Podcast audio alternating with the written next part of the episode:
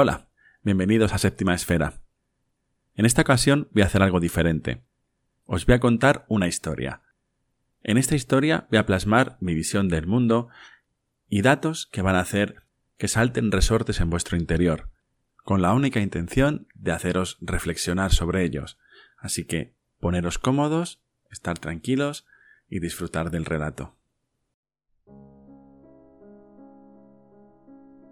Tras las guerras de Orión, y seriamente debilitado, el demiurgo quedó vagando por el sistema solar, en busca de un lugar donde rehacerse y recuperar su poder. Cegado por la falsa creencia de que él es el verdadero y único creador, sentía un profundo odio por la fuente original y todo lo creado por ella. Encontró un pequeño planeta, un planeta muy joven, lleno de vida y lleno de energía, lugar ideal para hacerse fuerte y comenzar de nuevo su reinado. Lo tomó como suyo y dijo, Yo soy Dios, y ninguno hay fuera de mí. Desde aquel día fue conocido en todo lugar como Erras Samael, es decir, el dios de los ciegos, al que hoy conocemos como el demiurgo. Llamó a sus fieles arcontes para comenzar su proyecto, y juntos crearon al hombre, pero en su más alta ambición y cegado de poder, intentó imitar a la fuente original e introdujo en su creación la chispa divina, usando para sus fines la energía infinita de la fuente original. Y así hizo lo posible para que las almas de la fuente pudieran habitar en este nuevo ser, y así poder usar su energía creadora para su propio beneficio.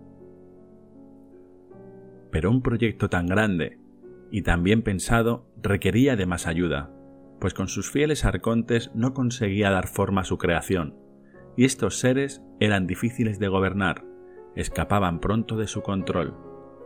Así que pidió ayuda a las razas draconianas, grandes genetistas que vieron en este trato la oportunidad de expandirse y aprovechar en su beneficio esta colaboración siendo grandes conocedores de la tecnología y la genética, se pusieron manos a la obra para conseguir cumplir el encargo del falso dios, creando no solo una nueva especie, sino un nuevo entorno donde pudieran habitar, controlando hasta el más mínimo detalle y creando la falsa sensación de libre albedrío, y así, con su tecnología, poder mantener pleno control sobre todos los aspectos del planeta y su evolución.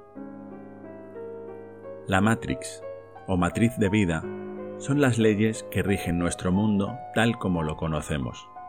Crearon un espacio en la tercera densidad, donde nos mantienen de manera artificial, como si fuéramos peces en un acuario, observando y dirigiendo nuestra evolución como especie, manteniéndolos dormidos, alejados de nuestra verdadera esencia, borrando nuestros recuerdos en cada encarnación y manteniendo nuestro nivel vibracional bajo mínimos. Para obtener así nuestra energía, han convertido el planeta Tierra en una granja humana de la que tú y yo formamos parte. Milenios de manipulación y experimentos nos llevan al tiempo presente. Nos han llevado al límite y estamos agotados pero nuestro dolor ha trascendido las barreras de la Matrix y ha sido sentido por nuestros hermanos, los cuales están ayudando al gran despertar de esta humanidad. Cada día más gente está siendo consciente del proyecto del demiurgo y su granja prisión, donde el ser humano es fuente de alimento, un mero sirviente a los propósitos de estos seres, materializando y creando su propia realidad somos esclavos, pero esclavos temidos por sus creadores, pues en nuestro interior contenemos el poder de la fuente infinita. Temen perder el control y que recuperemos nuestra memoria. Saben que somos una bomba de relojería, que en cualquier momento puede estallar y romper el yugo que nos convierte en esclavos. Hemos sido llamados a la unión de las almas, para ocupar el lugar que realmente nos pertenece en este universo, fuera de toda manipulación y engaño, siendo libres para evolucionar y crear nuestro propio destino como especie.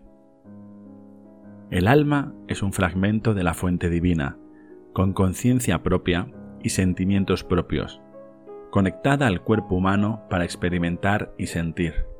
Tiene presencia en esta realidad, viviendo y evolucionando a través de nosotros. Nos nutre de energía directa de la fuente original, convirtiéndonos en seres divinos, creadores y llenos de vida. La energía álmica es infinita y omnipotente. Por ello es tan deseada por las especies regresivas, como los arcontes, pero hemos olvidado cómo acceder a ella, y estamos tan limitados que apenas podemos percibirla levemente.